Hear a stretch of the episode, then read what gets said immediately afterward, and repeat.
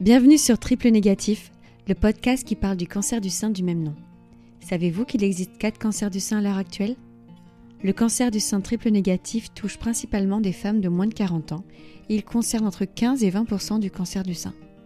Dans ce podcast, je vous expliquerai ses particularités, pourquoi c'est un cancer qui se soigne mal, mais aussi toutes les étapes de ce que je vis actuellement. Je suis Émilie Dodin, j'ai 33 ans, j'ai deux enfants de moins de 4 ans j'ai créé le blog mode et beauté The Brunette en juin 2007, puis co-créé deux podcasts Power et Power Mama. J'ai aussi sorti un livre sur la maternité appelé Liberté, Égalité, Maternité en mai 2020. Bref, je suis une femme qui ne s'ennuie pas, malgré la maladie. Bonne écoute. Le mois d'octobre a été chargé en émotions. Une fois le diagnostic posé, il a fallu en parler aux proches, annoncer la nouvelle, balancer une bombe aux autres. À part les premiers appels, je ne me souviens que de très peu d'annonces. Il y a eu ce je crois que j'ai un cancer, juste après ma première biopsie, lancé comme un boulet de canon à un pote qui me trouvait trop pâle lors d'un repas à table. Malaise garanti. Les destinataires qui pleurent quand tu leur annonces ta maladie, ceux qui la prennent par d'autres et qui t'appellent bouleversés.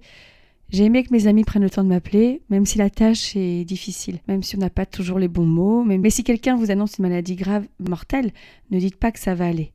Cette phrase est devenue insupportable à écouter. Cette façon que l'on a de s'auto-rassurer en évacuant le mal-être de la personne en face. Plus jamais je ne dirai de ça à une personne qui ne n'en sait rien justement. Ça m'a servi de leçon. J'ai l'impression d'avoir semé la mort autour de moi en octobre, vraiment. Mon amoureux a envoyé ce mot dans notre groupe de discussion WhatsApp avec tous nos amis rouennais. Chers amis, Émilie vit une épreuve difficile puisque nous avons appris ce matin son cancer du sein.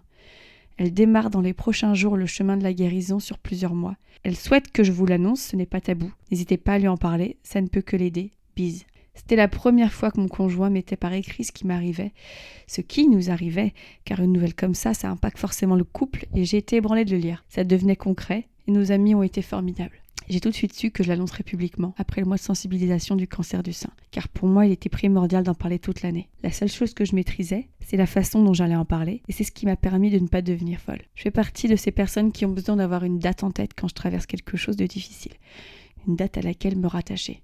J'avais commencé à tout préparer dans ma tête. Je suis allée essayer par deux fois des perruques. La première fois, c'était pas du tout prévu. Je ne savais pas du tout où aller. Et c'est après un déjeuner avec quelqu'un de mon entourage qui a vu un cancer du sein qui m'a parlé de cette boutique en bas de chez elle. Des perruques naturelles à prix exorbitant dans le centre de Paris. Environ 1300 euros pour la petite et 1890 euros pour la perruque longue. Alors certes, en les essayant, j'avais juste l'impression que c'était mes cheveux. Et ça, c'était assez dingue, mais la somme folle si les prix n'étaient pas aussi élevés, j'aurais sûrement craqué immédiatement. Mais mes amis m'ont dit qu'ils se cotiseraient pour me l'offrir. Et en y réfléchissant un peu après, bah, c'était hors de question. Ça me rendait malade qu'ils mettent autant d'argent dans quelque chose d'éphémère. Je préfère que l'argent soit mis dans une belle reconstruction mammaire, par exemple, euh, quand ce sera le moment. Je crois qu'un jour, après un rendez-vous médical au centre Becquerel où je fais ma chimiothérapie, je me suis arrêtée à la clinique du cheveu pour connaître les prix des perruques.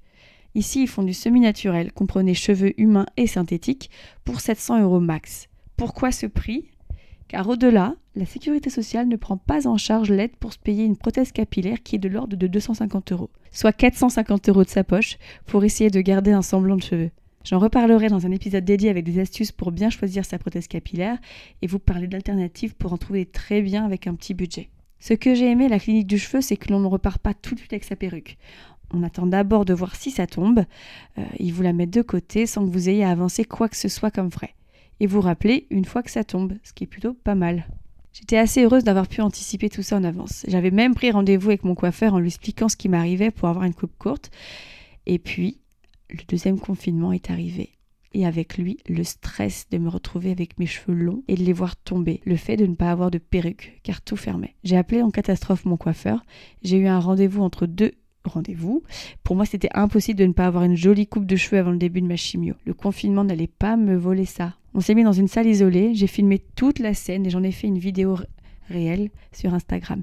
Je pensais pleurer, et puis non, j'étais juste émue. J'avais repéré une coupe courte sur un Pinterest qui me plaisait et il a reproduit la même. Ça m'a fait très bizarre pendant plusieurs jours. J'ai déjeuné avec une amie ce midi-là, elle était super fan de la coupe. J'ai senti d'ailleurs des regards insistants sur moi pendant ce déjeuner, on était au resto, et je me suis demandé s'il n'y avait pas une lectrice à côté qui se demandait si c'était bien moi. J'étais super mal à l'aise déjà que je cachais ma maladie à ma communauté. J'avais hâte de l'énoncer pour tout expliquer et pour me débarrasser de tout ça.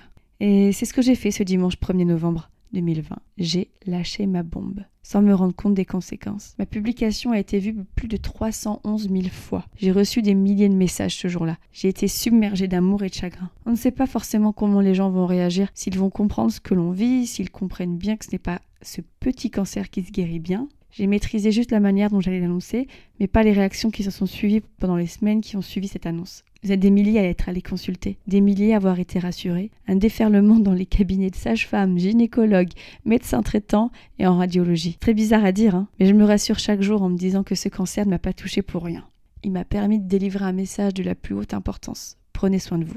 Ne vous laissez pas une douleur, une boule ou un sentiment étrange vous envahir. Foncez. Demandez des réponses. Plus on attend, plus on a mal au ventre. Plus tôt on le sait, plutôt on le guérit. Je sais que parmi les personnes qui m'ont écouté, certaines ont été aussi diagnostiquées d'un cancer du sein, qu'il soit triple négatif ou pas. C'est à vous que je dédie cet épisode du jour, et à vous que je pense très fort aujourd'hui. On dit souvent que l'influence ne sauve pas des vies, c'est vrai. Mais vous êtes plusieurs à m'avoir dit le contraire depuis mon message du 1er novembre. Et je commence à y croire. Ce sera ma mission, avec ce podcast, avec mes stories, avec mon compte Instagram. Merci pour votre soutien. Je vous embrasse, prenez soin de vous. Dans le prochain épisode, on parlera enfin chimiothérapie.